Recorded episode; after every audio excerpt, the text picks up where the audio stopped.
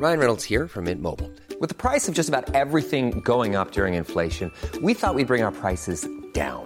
So to help us, we brought in a reverse auctioneer, which is apparently a thing. Mint Mobile unlimited premium wireless. Ready to get 30, 30, bit to get 30, bit to get 20, 20, 20, bit to get 20, 20, bit to get 15, 15, 15, 15 just 15 bucks a month. So, Give it a try at mintmobile.com slash switch. $45 upfront for three months plus taxes and fees. Promo for new customers for limited time. Unlimited more than 40 gigabytes per month. Slows. Full terms at mintmobile.com.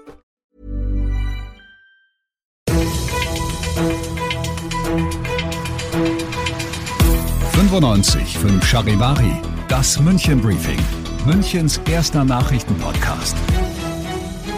Mit Christoph Kreis und diesen Themen. Ministerpräsident Söder will bei Sport und Kultur lockern und zwar notfalls auch im Alleingang. Und nach dem Münchner Missbrauchsgutachten gestern steigen heute die Kirchenaustrittsanfragen. Ich freue mich, dass du bei dieser neuen Ausgabe wieder reinhörst in diesem Nachrichtenpodcast. Da erfährst du jeden Tag innerhalb von fünf Minuten von mir, was in München heute wichtig war. Das gibt's dann jederzeit und überall, wo es Podcasts gibt und immer um 17 und 18 Uhr im Radio. Sag mal, hat Markus Söder den Verein gewechselt, ohne dass ich's mitbekommen habe?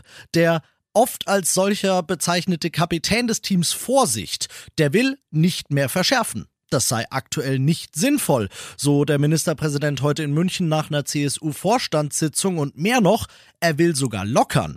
Substanzielle Erleichterung, hat er gesagt, wolle er am Montag bei der nächsten Ministerpräsidentenkonferenz vorschlagen. Den Sport will er stärken und meint damit konkret, dass Schluss sein soll mit den Geisterspielen im Profisport, sowohl in den Fußballstadien als auch in den Handball, Basketball, sonst was Hallen. Auch für die Kultur will Söder was tun. Da hat er von wieder bis zu 50 Prozent Auslastung in Theatern, Kinos und Co. gesprochen.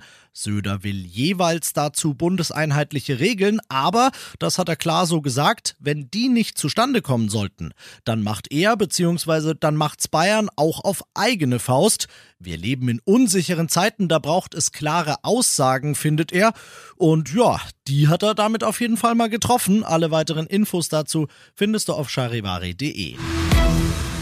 Du bist mittendrin im München Briefing und nach dem ersten großen München-Thema schauen wir auf das Wichtigste aus Deutschland und der Welt heute. Während Söder also neuerdings den Weg der Lockerung beschreitet, werden es am Sonntag drei Viertel der Welt sein. Das RKI nimmt dann wegen Omikron 19 weitere zu den ohnehin schon 136 Ländern dazu, die bis dato auf der Liste der Hochrisikogebiete stehen, Charivari-Reporter Thomas Bleskin. Insgesamt stehen dann 155 Staaten auf der Liste, denn kein einziges Land wird gestrichen.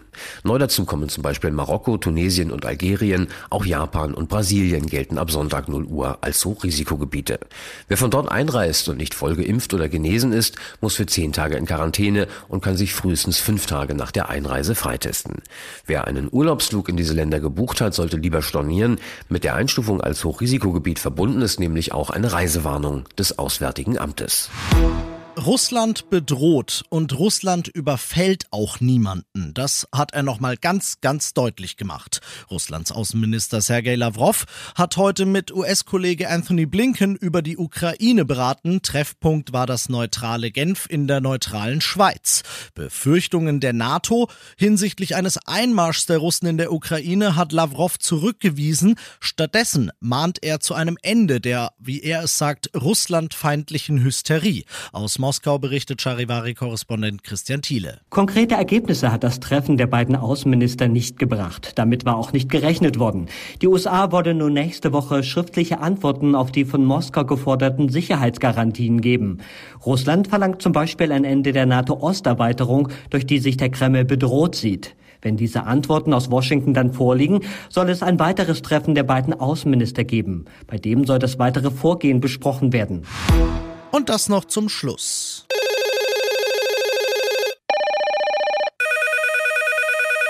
So geht das heute im Münchner Kreisverwaltungsreferat schon den ganzen Tag.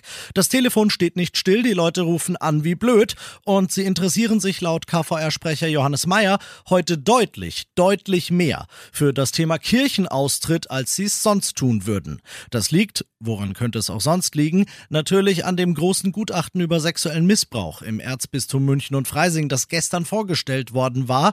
Zudem hat sich, auch das ist eine Neuentwicklung des heutigen Folgetages, auch Papst Franziskus geäußert. Er will, dass das kirchliche Strafrecht, das ja übrigens eh erst verschärft worden sei, strenger angewendet wird.